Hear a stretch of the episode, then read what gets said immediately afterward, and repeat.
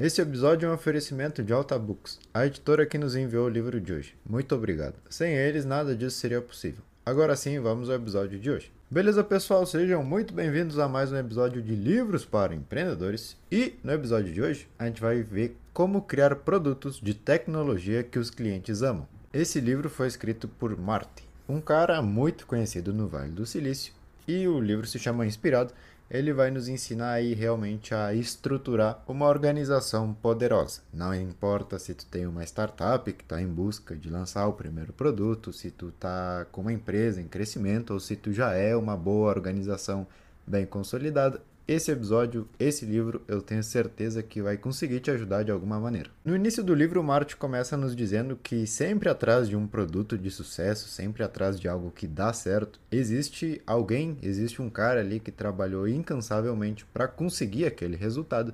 E nesse livro a gente vai se focar em ser essa pessoa, é, estudar essa pessoa e analisar tudo que está no mesmo ambiente que ela. No caso das startups, por exemplo, ele diz que às vezes as pessoas dão muitas voltas no assunto, onde realmente o principal objetivo naquele momento deveria ser encontrar esse primeiro produto que o mercado realmente precisa. Prestou atenção bem no que eu disse? Encontrar um produto que o mercado precisa. Isso é para uma startup, isso é para uma pessoa que está sozinha no quarto tentando elaborar uma boa ideia de negócio.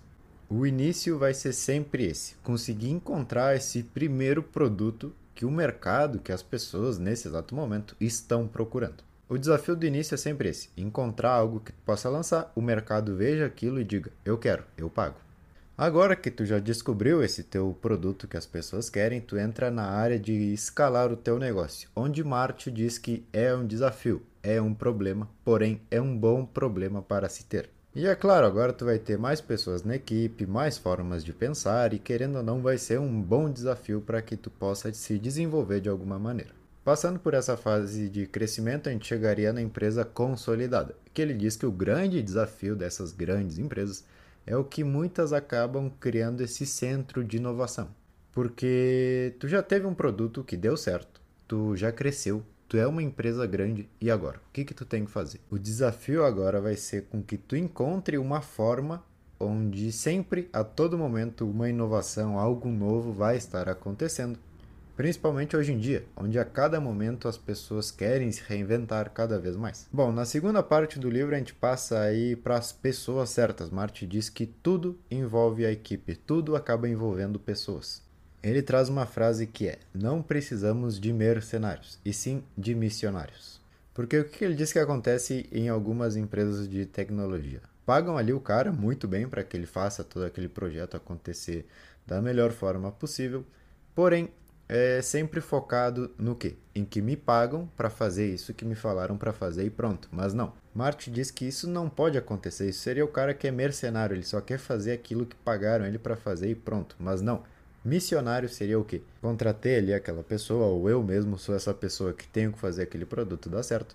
Eu tenho que, primeiro de tudo, entender a visão, entender a missão da empresa com aquele certo produto para fazer com que ele funcione. E que se tu vê que algo poderia ser melhor, que tu diga.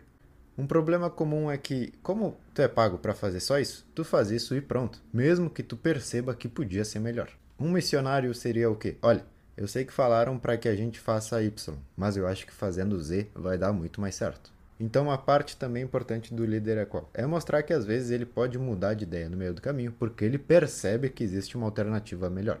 Qual que seria um outro desafio do líder? Marte fala muito aqui sobre liderança também. É a parte de minimizar as dependências da equipe. Minimizar, não é eliminar. Isso ajuda com que as pessoas se sintam um pouco mais autônomas ali durante o seu trabalho, saibam que as ideias dela realmente podem chegar a ser implementadas, saibam que elas têm voz de poder. E tu também tem que perceber que, cara, se tu contratou essa pessoa, é porque tu confia nela. Então dá esse poder a ela de fazer o que ela acredita ser melhor naquele momento. Se lembra, uma vez a gente já falou sobre essa ideia. Quando algo dá certo, é porque a equipe toda trabalhou bem. Mas quando algo dá errado, acontece algo ali que fracassou, a culpa é sempre tua.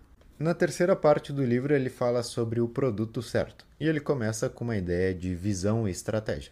Qual que é o teu trabalho aqui, como líder, como gerente de produto? É fazer com que todo mundo acredite na tua visão. Os investidores, os funcionários, os clientes, teus colegas, enfim, que na hora onde tu conta a tua visão, as pessoas só não gostam dela, como também acreditam que tu realmente tem a capacidade para fazer aquilo ali funcionar. Mas agora, essa é a grande questão: como eu vou fazer a minha visão funcionar? Bom, com uma estratégia. Marty diz aqui no livro que visão e estratégia é como o líder e o gestor. O líder é aquele cara que diz, vamos para lá. E o gestor fala, beleza, se tu quer ir para lá, a gente tem que fazer assim, assim, assim, e consegue colocar ali todos os passos a serem feitos. E ele traz uma frase boa para isso que é: a visão deve ser inspiradora, mas a estratégia deve ser focada. Falando exatamente isso, de que tem que ser algo que as pessoas escutem e digam, bah, que legal, eu quero fazer parte disso. Porém, também que não seja algo muito ilusório, que realmente tenha fundamentos, passos e que seja possível de se realizar. Mas agora, como eu posso ter visões que funcionem? Como eu posso ter uma boa visão? Bom, Martin diz que existem. Ele traz algumas frases, mas eu peguei as duas que eu mais gostei, que é primeiro, se apaixone pelo problema, não pela solução.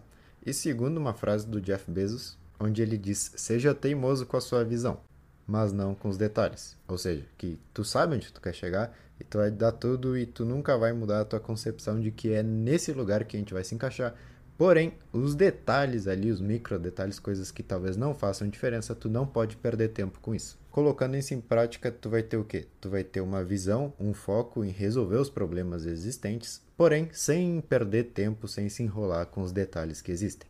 No livro, Martin também traz uma técnica muito bacana que ele diz para avaliar as oportunidades. São quatro simples perguntas. Primeiro, qual que é o nosso objetivo com esse negócio? Segundo, qual métrica a gente vai usar para saber que está dando certo? Terceiro, ele diz para que a gente pense em qual problema do cliente a gente vai estar tá solucionando. E quarto, quem é o nosso cliente, que seria aí definir o público-alvo. Com essas perguntas, quando tu já tiver todas as respostas ali bem colocadas, tu vai começar a olhar para aquilo e a ter um pouco mais de noção de que será mesmo que, que vale a pena fazer isso ou não.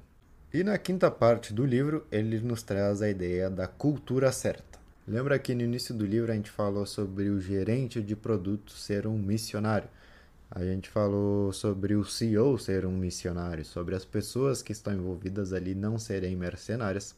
E uma boa estratégia para fazer com que a cultura seja a cultura certa é transformar cada pessoa em missionária, para que as pessoas percebam que elas não estão ali só porque elas são pagas e pronto mas buscar essa cultura onde cada pessoa da empresa abraça essa proposta, essa visão que todos querem atingir, comprem a ideia e realmente queiram fazer parte desse movimento. Mas o desafio é qual? Como que eu faço o funcionário realmente abraçar a ideia, realmente se empolgar mais com as coisas, dar ideias, dar soluções, do que simplesmente ir trabalhar porque ele tem ali o seu salário?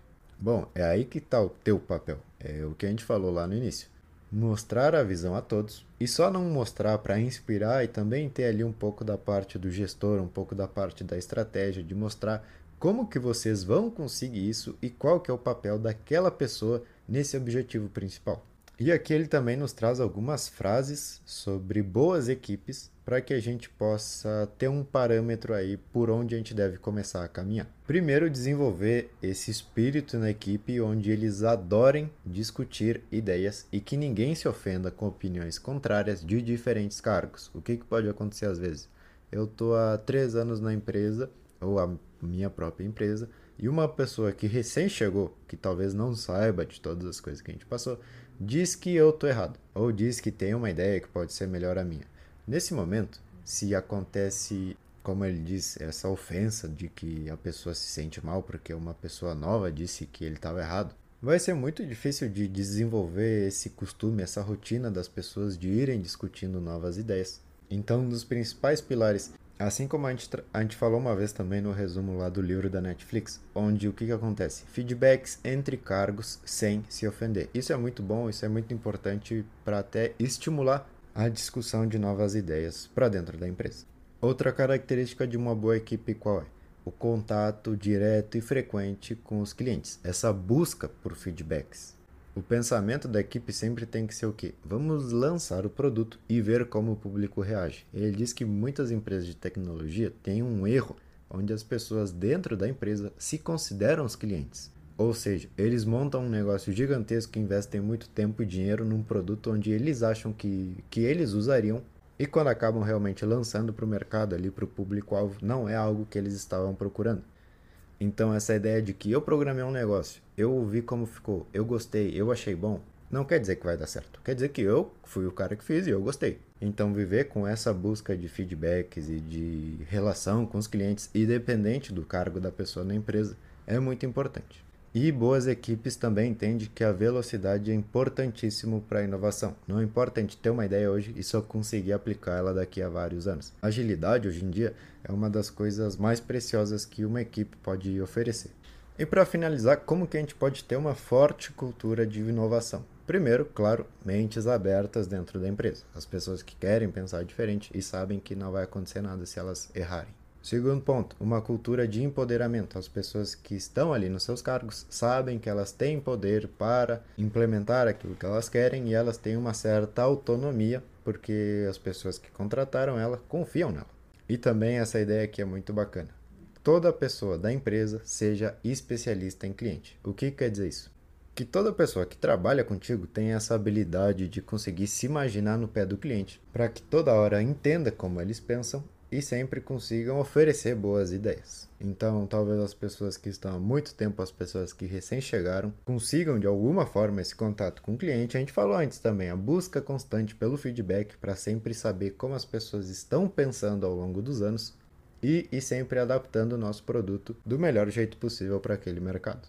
E beleza, pessoal, esse foi o livro dessa semana. Espero que vocês tenham aprendido alguma coisa interessante. E nos vemos em uma próxima de Livros para Empreendedores. Valeu!